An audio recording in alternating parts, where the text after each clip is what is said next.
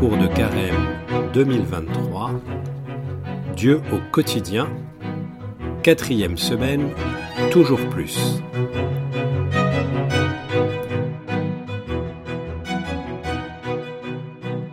Chers amis, bienvenue pour cette quatrième semaine de notre parcours de carême.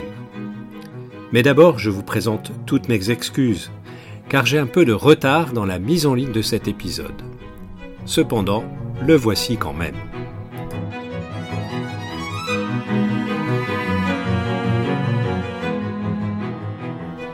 D'ailleurs, cette petite mésaventure est bien caractéristique du mal du siècle qui touche beaucoup d'entre nous et qui fait que tout va de plus en plus vite, trop vite, et que notre vie est remplie, trop remplie. Entre le, travail, la famille, les activités culturelles, sportives ou paroissiales, nous remplissons toujours plus nos journées, nos semaines. Au point que les maladies du siècle sont soit le mal de dos, bien expliqué par l'expression j'en ai plein de dos, ou soit plus grave encore, le burn-out. Ce dernier provoque un arrêt forcé, très impressionnant, souvent dans son ampleur, il devient même impossible de se lever le matin de son lit, ou dans sa durée, plusieurs mois ou années même. Personne ne souhaite arriver à ce point. Il est donc nécessaire que nous mettions des pare-feux pour éviter ce tourbillon de la vie affolant et fatigant. Peut-être faut-il réapprendre à se reposer.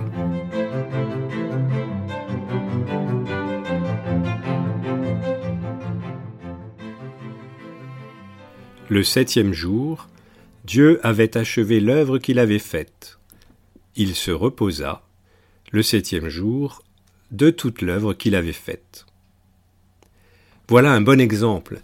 Dès le premier livre de la Genèse dans la Bible, après avoir créé tout ce qui existe dans le ciel et sur la terre, un sacré travail quand même, eh bien Dieu se repose. Six jours de travail intense, et un jour de repos. Voilà ce que fait le Créateur lui-même. Ne serait-ce pas pour nous donner une belle indication? Quand est-ce que nous nous sommes vraiment reposés dernièrement? Cela me rappelle une anecdote qui a eu lieu à la communauté de l'Arche à Bru, à la communauté de l'Olivier. Lorsqu'est arrivé le premier confinement, comme nous tous, les assistants se sont demandé comment cela allait se passer dans la communauté. Comment les personnes accueillies, en fragilité bien sûr, allaient vivre cet arrêt total des activités habituelles, ce changement de rythme imposé? Au final, plusieurs d'entre eux m'ont partagé que les choses s'étaient plutôt bien passées. Le rythme a ralenti et on a pu prendre le temps de vivre. Le temps, par exemple, de rester un après-midi assis dans un canapé à discuter une sagesse que nous ont finalement appris les petits. Avouons que nous avons même parfois nous-mêmes peur d'arrêter, de ralentir. Le monde nous entraîne dans une frénésie d'activisme que nous subissons sans avoir une réelle envie de nous en défaire. Alors, doit-on vraiment perdre sa vie à la gagner?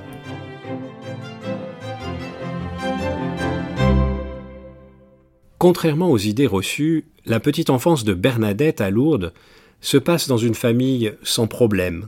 Ses parents, Louise et François, se sont mariés par amour et non pas pour des raisons pécuniaires. Le moulin de Bolly fait vivre la famille de manière simple mais heureuse. Mais un accident du travail et la ruine qui suivra vont rétrograder tout le monde à la misère.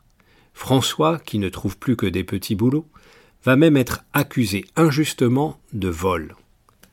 Bernadette verra son père partir entre deux gendarmes, un véritable choc pour cette petite fille. Cet ancien meunier, honnête et généreux, une fois pauvre et désœuvré, devient même donc le coupable idéal des petits larcins qu'il n'a évidemment pas commis. Pourtant, ils sont déjà bien punis, en devant vivre avec leurs familles nombreuses dans le réduit sordide du cachot.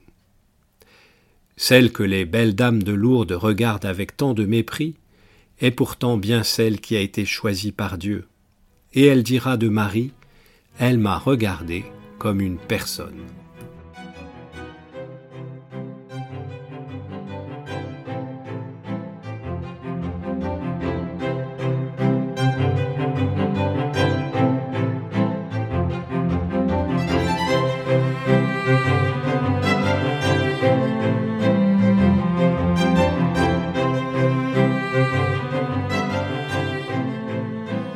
Finalement, on peut dire que lors des apparitions, Bernadette avait vécu comme une recréation. Elle est pleinement restaurée dans son humanité par le regard de la Vierge Marie. Elle qui avait été bafouée par le regard des autres à cause de la pauvreté de sa famille.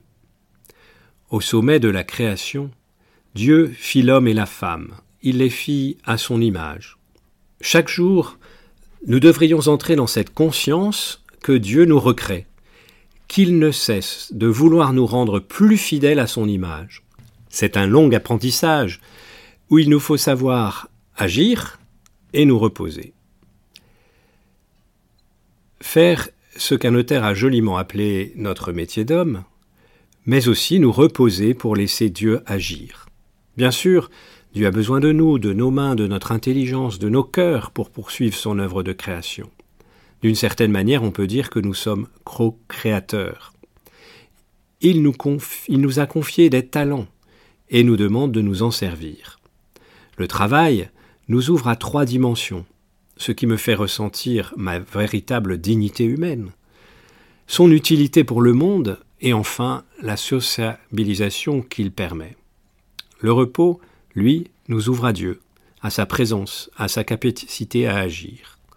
Nous devons réapprendre à nous reposer en Dieu.